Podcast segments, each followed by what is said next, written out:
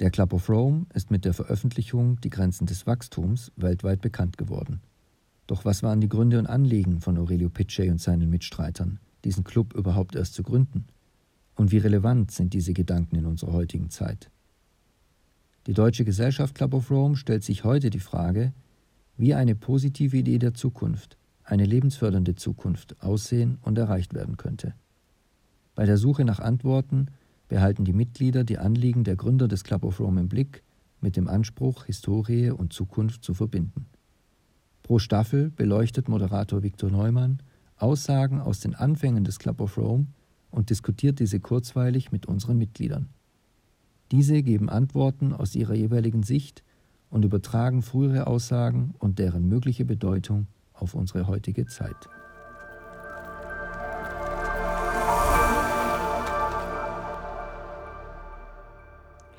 Hallo und herzlich willkommen zu dieser Episode Zukunftsimpulse. Mein Name ist Viktor und der Gast für die heutige Folge ist Mojib Latif. Moin Mojib. Ja, moin. Und dieses Mal starten wir direkt mit dem Impuls in die Folge rein. Der Impuls für die heutige Folge ist wieder von Aurelio Pichet, dem ersten Präsidenten des Club of Rome.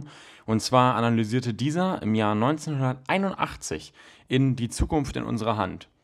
Man sucht den heilsamen Fortschritt, vor allem außerhalb des Menschen, in hervorragender Technologie und nicht in einer Besserung unserer eigenen Denk- und Verhaltensweisen.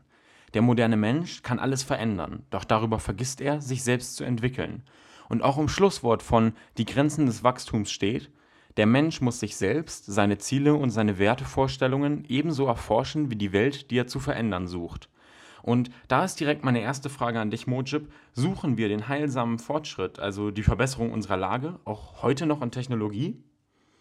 Ja, zum Teil ja, äh, zum Teil nein. Äh, Technologie ist jetzt per se nichts äh, Schlechtes, das möchte ich auch sagen, sondern äh, Technologie kann sehr hilfreich sein, aber Technologie äh, darf eben nicht äh, zu einem Monopol werden und dazu führen, dass diejenigen, die im Besitz von Technologie sind, den Rest der Bevölkerung knechten sozusagen. Ja, und das hat übrigens auch äh, der, der äh, Papst Franziskus äh, in seiner Umweltenzyklika äh, geschrieben und das fand ich äh, sehr gut, deswegen habe ich es gerade nochmal wiederholt. Er hat das ein bisschen anders gesagt, aber im Prinzip ist es genau das, äh, was er wohl im Sinn gehabt hat.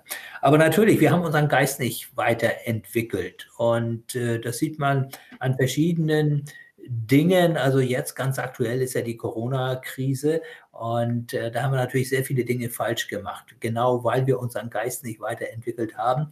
Äh, zuallererst äh, mangelt es an internationaler Kooperation. Ja? Also globale Probleme kann man auch nur gemeinsam lösen. Und bei Corona ist es so offensichtlich geworden. Also das fing bei China an, die einfach äh, diese Infektion unter der Decke halten wollten, dann viel zu spät reagiert hatten, die Weltgesundheitsorganisation nicht informiert hatten und so konnte sich das Virus dann so allmählich über die Welt ausbreiten.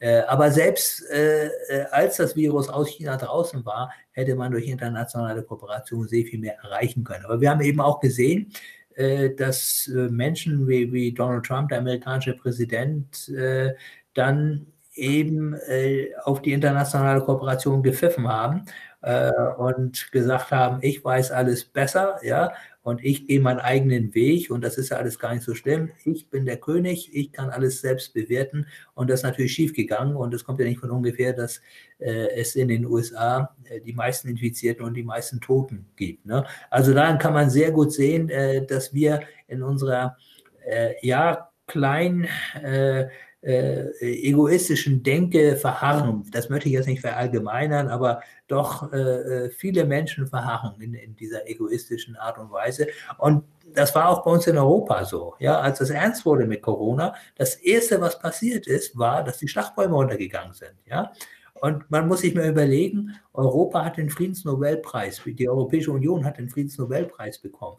Und ich denke mal, das Nobelkomitee mit Sicherheit nicht gemeint, äh, dass man jetzt nicht macht. Das Nobelkomitee hat natürlich diese Zusammenarbeit, diese internationale Kooperation gemeint. Ne? Und das ist nur ein Aspekt, der jetzt ganz aktuell zeigt, dass wir irgendwie in unserem Geist irgendwie hängen geblieben sind äh, so praktisch auf Steinzeitniveau, wo wir sozusagen uns schützen müssen, ja, und uns nicht interessiert, was mit den anderen passiert. Aber in der heutigen Welt müssen wir eben immer an alle denken und das geht uns eben immer noch ab. Nun hast du ganz am Anfang eine Sache angesprochen, die du danach auch noch ein bisschen ausgeführt hast. Und das ist diese Verteilungsfrage. Wie sollten wir Technologie und auch vielleicht Probleme in der Welt verteilen? Und um das einmal zusammenzufassen, spielt da also eine ganz zentrale Rolle, dass wir den technologischen Fortschritt und allgemeinen Fortschritt, den wir als Menschheit haben, immer verteilen, weil wir so durch eine Verteilung von technologischem Fortschritt auch Probleme gemeinsam schneller und besser lösen können. Ist das korrekt? Ja, genau. Also es muss eben Wissenstransfer geben und es muss Technologietransfer geben. Aber es darf eben nicht so sein, und so ist es leider heutzutage, dass die Industrieländer äh, die Entwicklungsländer ausbeuten, weil sie eben im Besitz der Technologie sind. Ne? Das heißt also, äh, wir haben es ja jetzt in der modernen digitalen Welt, haben wir eine ähnliche Diskussion, ne? wenn es um Open Source und, so, und solche Geschichten geht. Ne? Das ist, darum geht es letzten Endes. Ja? Also Wissen muss letzten Endes allen zur Verfügung stehen. Nur dann können auch alle davon profitieren und nur dann kann es einen fairen Ausgleich zwischen den Völkern und zwischen den Menschen geben. Und deswegen ist es eben auch so wichtig, äh, dass man dann gleichzeitig äh, an Demokratie denkt, an Freiheit, an Menschenrechte. Denn nur in so einer Welt, die frei ist, ist eben auch so eine äh, so ein Austausch möglich. Ja? Und wir sehen leider, dass es doch inzwischen äh, gegenteilige Tendenzen gibt, äh, dass Populismus, Nationalismus äh, immer mehr aufkommen. Und dann muss man sich eben fragen, woran liegt das eigentlich? Und das liegt natürlich daran, äh, dass doch die Ungerechtigkeit auf der Welt immer mehr zunimmt, auch in einzelnen Gesellschaften immer mehr zunimmt, wie beispielsweise in den USA. Und dann äh, verzweifeln die Menschen und dann fangen sie auf einmal an, solche Leute wie Donald Trump zu wählen. Das heißt, wenn wir quasi diese Ungerechtigkeit im ersten Schritt gar nicht gehabt hätten, dann hätte Populismus quasi auch keinen Nährboden gehabt.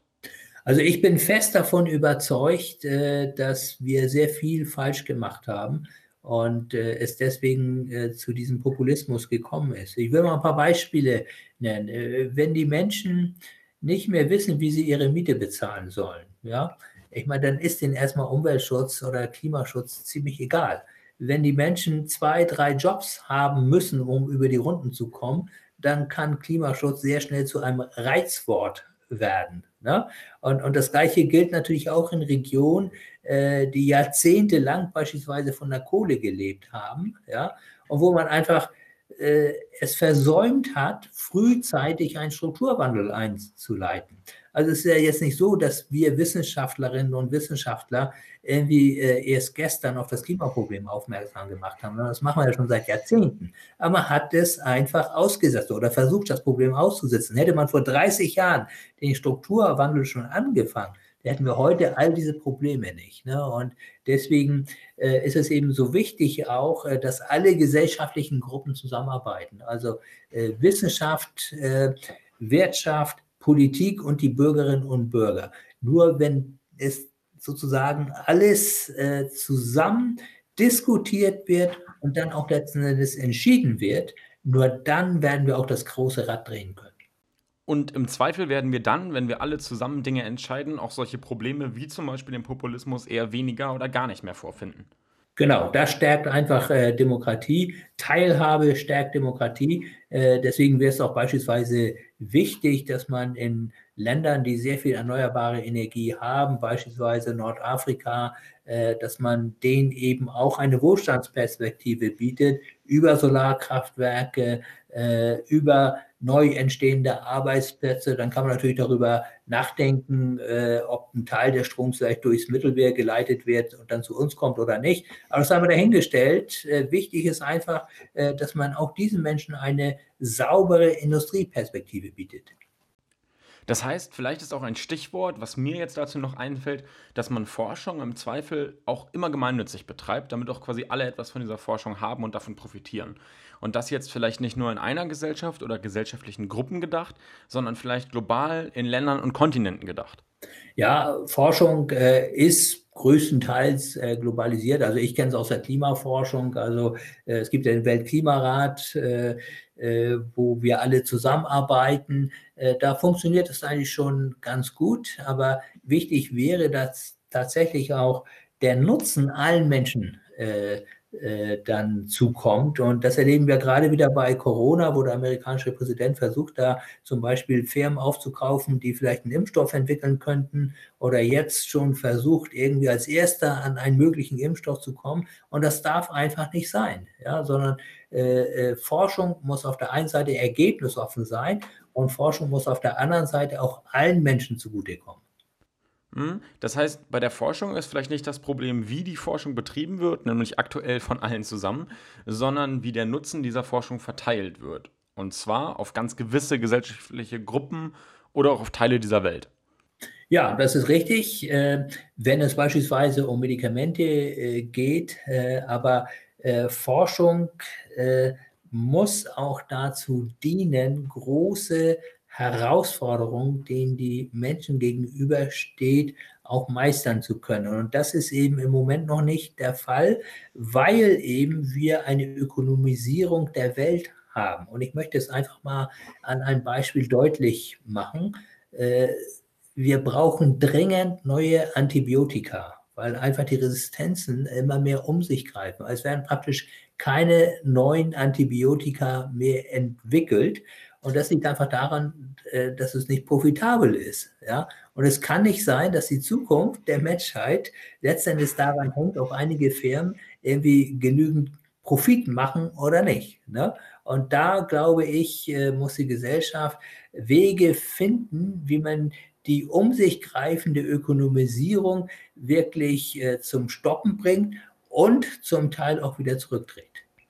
Das heißt, dieser Begriff Ökonomisierung ist jetzt auch so gemeint, dass wir gewisse Branchen und auch Teile, die in dieser Gesellschaft wichtige Rollen spielen, wie zum Beispiel unser Gesundheitssystem oder auch Energieversorgung, dass man solche Bereiche eben viel, viel stärker verallgemeinert hat und dass wir einfach quasi alle daran teilhaben und nicht nur einzelne Firmen diese Bereiche dann eben monopolisieren. Da sind wir quasi wieder beim Anfang.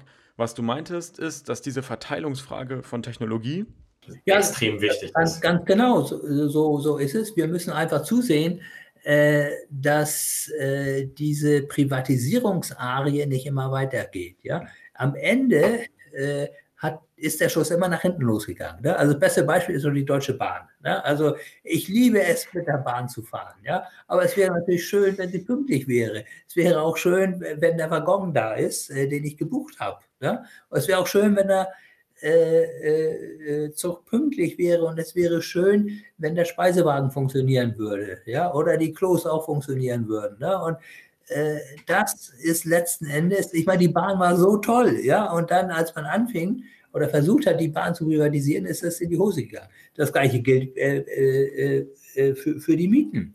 Ja, in dem Moment, wo Wohnraum zu einem Spekulationsobjekt wird, ja, ist ja völlig klar, dass die Mieten explodieren. Und das meine ich einfach mit der Ökonomisierung der Welt. Auch Bildung. Ja, es kann doch nicht angehen, äh, dass Bildung letzten Endes so ausgerichtet ist, dass es nur noch der Wirtschaft dient. Dafür ist Bildung nicht gedacht, sondern Bildung ist einfach dafür gedacht, dass Menschen in die Lage versetzt werden, wirklich systemisch zu denken, Zusammenhänge zu erkennen. Denn nur so können wir wirklich auch Fortschritt haben.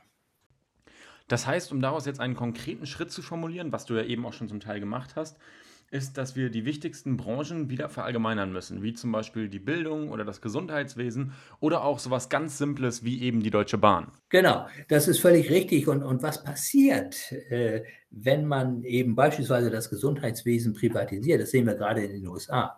Ja, ich meine, da gibt es nur noch eine gute Medizin für reiche Leute. Und es kommt ja nicht von ungefähr, dass gerade die Armen jetzt sterben wie die Fliegen. Ja, weil die können sich noch nicht mal eine Krankenversicherung leisten. Ja, die können sich keine vernünftige medizinische Versorgung leisten. Und das ist für mich der Horror, muss ich ganz ehrlich sagen, wenn so etwas auch in Deutschland passieren würde. Und das ist natürlich dann auch in den USA jetzt super Nährboden für eben auch Populismus. Wenn da jetzt jemand kommt und sagt, ich mache dieses Land wieder besser, ich mache dieses Land wieder toll und, ähm, und die Armen werden wieder reich, dann ist das natürlich in dem Moment Hoffnung, was denen da verkauft wird. Ja, so, so ist es. Ne? Und deswegen finde ich, äh, kann man natürlich äh, stundenlang darüber diskutieren, äh, was für ein Pflegel Donald Trump ist. Ja? Aber die eigentliche Frage ist doch, wie verzweifelt müssen Menschen sein, damit sie ihm ihre Stimme geben? Ich glaube, das ist eine sehr, sehr schöne, offen gestellte Frage jetzt hier für unsere Hörer zum Schluss. Denn wir sind leider schon am Ende unserer Folge angekommen. Vielen, vielen Dank für diese Folge an dich, Mojib. Es hat mir wirklich einen Riesenspaß gemacht. Und an alle Hörer, bis zum nächsten Mal. Danke an dich, Mojib. Ciao. Sehr gerne. Tschüss, Vektor.